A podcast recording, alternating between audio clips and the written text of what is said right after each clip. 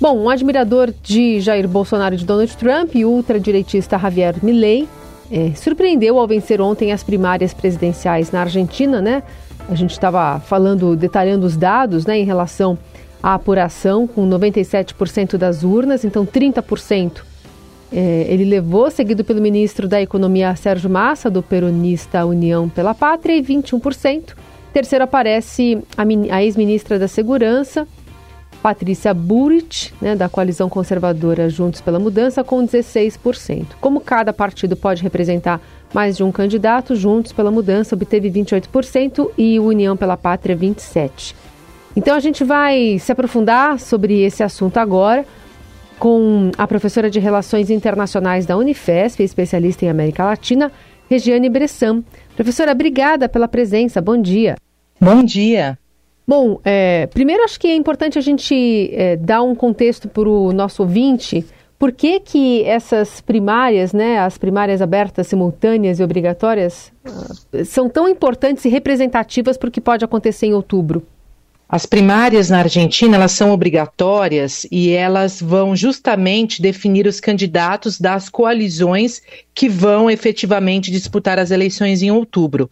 Então, os partidos nanicos, aqueles candidatos com pouco apoio, eles saem desse jogo em outubro e ficam os candidatos principais para disputarem as eleições que devem acontecer no dia 23 de outubro, com expectativa de segundo turno que acontece em novembro.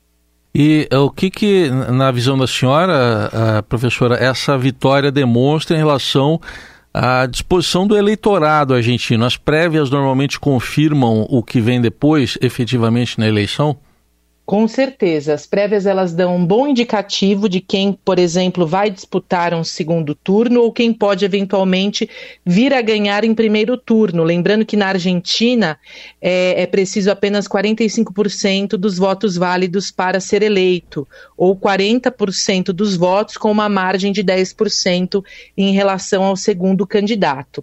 É, a, a ascensão de Javier Milei não me parecia tão esperada pela sociedade argentina, ainda que a situação difícil do país tenha dado condições para a emergência desse candidato de ultradireita. Qual que é a parcela também de, é, de culpa ou uma é, ruim estratégia e legado, né, querendo ou não, é, do, do, de quem estava sempre no poder se revezando desde então? A gente não pode esquecer que a Argentina enfrenta é, problemas econômicos desde o começo do século. E nós tivemos uma alternância de ideologia né, entre o Macri e o Alberto Fernandes, mas nenhum deles foi capaz realmente de melhorar a, a, a situação econômica do país apenas se deteriora. Hoje em dia, de 10 argentinos, quatro são considerados pobres. O país é o terceiro maior em relação à inflação do mundo, chegando a casa de três dígito, dígitos. Essa situação bastante dramática, difícil na economia, ela abre um campo muito fértil para a ascensão de lideranças populistas que têm um discurso inflamado, e no caso do Milley, ele pouco está preocupado, pouco está preso, por exemplo, com sua coligação. Ele é um candidato que se desponta de forma, da mesma forma como foi Bolsonaro no Brasil, com um discurso é, é, muito voltado à população, um discurso de ultradireita, dizendo que ele vai acabar com a casta política, que ele vai dolarizar a economia, que ele vai resolver de fato o problema, e isso, claro, ganha muitos adeptos, e isso foi mostrado ontem, né, nas primárias, quando ele atingiu o maior patamar de 30% dos votos válidos. E como é que, com esse perfil todo, todo que a senhora descreveu, é, como é que a senhora vê um candidato extremista chegar ao poder, se é que isso vai se confirmar lá na frente, num país que vive exatamente a situação, que é uma, uma inflação estratosférica, quatro em cada dez na pobreza, enfim, é, como é que a senhora vê essa chegada diante desse quadro econômico? Claro que se ele for eleito, ele não vai conseguir colocar em prática né, tudo aquilo que ele é, aposta, tudo aquilo que ele defende agora na sua campanha, porque a Argentina, como o Brasil, tem um Congresso, tem um Senado, claro que ele vai estar ali amarrado né, com a, as instituições democráticas. Mas, obviamente, que se ele for eleito, ele vai abrir, né, ele deve abrir a, a economia do país, e isso, claro, vai ter os seus os seus prejuízos ou os seus custos, né, melhor dizendo. Não sei se ele vai conseguir de fato dolarizar a economia, mas como ele pretende, por exemplo, privatizar empresas estatais, é possível que o país venha a encarecer mais. Então, isso não é, garante, de fato, é, a superação da pobreza, desigualdade, que deve ser feito o quê? Com bastante investimento, atração de investimentos, é, é, coordenação de políticas macroeconômicas, o que, o que não depende exatamente desse discurso como ele propõe. Bom, e também é, acho que um lugar importante para a gente observar é que tipo de estratégia agora os, os outros candidatos vão ter que adotar nesse tempo curto para tentar vencer na retórica, ou não, né? É, na, na, avaliação da senhora, há pouco a se fazer pensando no histórico e no legado desses, desses partidos desde então. Também gostaria de, de que a senhora colocasse aqui para a gente o perfil do, do eleitorado de Milley. Bom, é, ainda falando dos outros candidatos, o Sérgio Massa ele despontou como principal candidato, né, como agora o único candidato da coligação União pela Pátria, que somam 27% dos votos. É, já Patrícia Burrich vai é, disputar pela coligação Juntos pela Mudança, então ela teve mais votos que o Horácio Larreta, que é o atual chefe de Buenos Aires.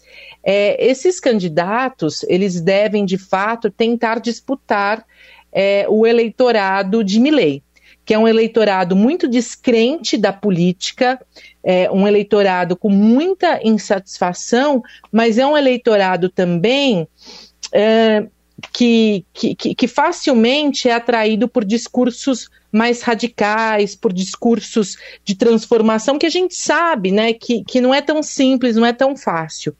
Então eles vão ter que, é, de repente, migrar, né, não exatamente para a direita, mas migrar para um discurso que consiga atrair as massas, um discurso talvez mais simples, mais simbólico e que consiga mostrar, né, que eles também têm condições, que são candidatos com condições de a, acessarem a presidência. Não vai ser fácil. O Milley, é, ainda que seja um candidato é, com pouco uma trajetória política muito discreta, pouca força dentro do Congresso Nacional, ele, por falar por, com os jovens, por ser um libertário, por querer né, um discurso inflamado, querer acabar com a casta política, falar da dolarização da economia, isso atrai né, uh, os ouvidos é, de muitos jovens, de uma população que acredita né, que isso seria o melhor. A gente sabe que dolarizar a economia tem um custo altíssimo. Vide o Equador, que a gente comentou muito na semana passada, que dolarizou a economia e a pobreza, a desigualdade é, aumentaram muito. Mas ele acaba conseguindo, né, com esse tipo de discurso, atrair muitos adeptos. O que eu quero dizer, em resumo, não vai ser fácil para os demais candidatos derrotarem ou ganharem de Milley, porque ele tem ali uma, um, um campo muito fértil para a sua vitória. E, professora, numa eventual vitória, ah, confirmando-se essa eventual vitória de, de Milley, como é que a senhora vê a relação da Argentina com o Brasil? Há com que o Brasil se preocupar? Entre os outros candidatos, eu poderia dizer com tranquilidade que as relações elas continuariam muito similares ao que a gente vem um, tendo com a Argentina. Então, uma relação uh, próspera, a gente não pode esquecer que a Argentina é o principal consumidor de produtos industrializados do Brasil, ao mesmo tempo, a Argentina vê no Brasil é, uma potência para se projetar no mundo, como, por exemplo, as negociações do acordo Mercosul-União Europeia. O que eu sinto é que, se Milei ganha, dificilmente a gente vai ter uma política externa da Argentina tão adepta às iniciativas regionais, como, por exemplo, o fôlego ao Mercosul. Então, nós teremos um país que vai se retrair à região, como aconteceu com o Brasil de Bolsonaro, né, quando a gente se retraiu também aos nossos vizinhos, e talvez ele vai tentar apostar é, em relações uh, bilaterais, unilaterais, né, com China, Estados Unidos. Então, se Milley ascende ao poder, de fato, nós teremos uma relação com o nosso país vizinho um pouco mais áspera, um pouco mais desafiadora. Para fechar, professora, então, pensando em tempo, e até nessa questão envolvendo o Mercosul e esse acordo que está sendo arrastado há décadas, que seja, se for para sair, até outubro, né? Pelo menos para manter essa coesão aqui na América do Sul, para se acertar lá com a Europa. Exatamente. Eu digo que não apenas o acordo Mercosul-União Europeia, mas eu diria tudo que o Brasil, né, tiver de resolver com a Argentina que o faça até outubro, porque os dois candidatos, tanto Lula, ou melhor, os dois presidentes, tanto Lula como Alberto Fernandes, é, posso dizer que eles falam a mesma língua dentro do espectro da política. E no caso, se Milley ganhar, a gente vai ter muita dificuldade, não apenas do acordo, e eu acho que o acordo não vai sair até outubro, pelas divergências que nós estamos tratando, as linhas, a, a, as letras miúdas do acordo, né, que são realmente perigosas, isso deve ser bem negociado, mas qualquer outra política entre os países vai ser é, complicado depois é, das eleições, se o Milley vier a ganhar. Uhum. Então, o momento é agora, até outubro, é outubro para o Brasil é, ter aí os seus logros com o país vizinho. Essa é a professora Regiane Bressan, professora de Relações Internacionais da Unifesp, especialista em América Latina. Obrigada pela explicação aqui, professora. Bom dia. Bom dia, um abraço a todos.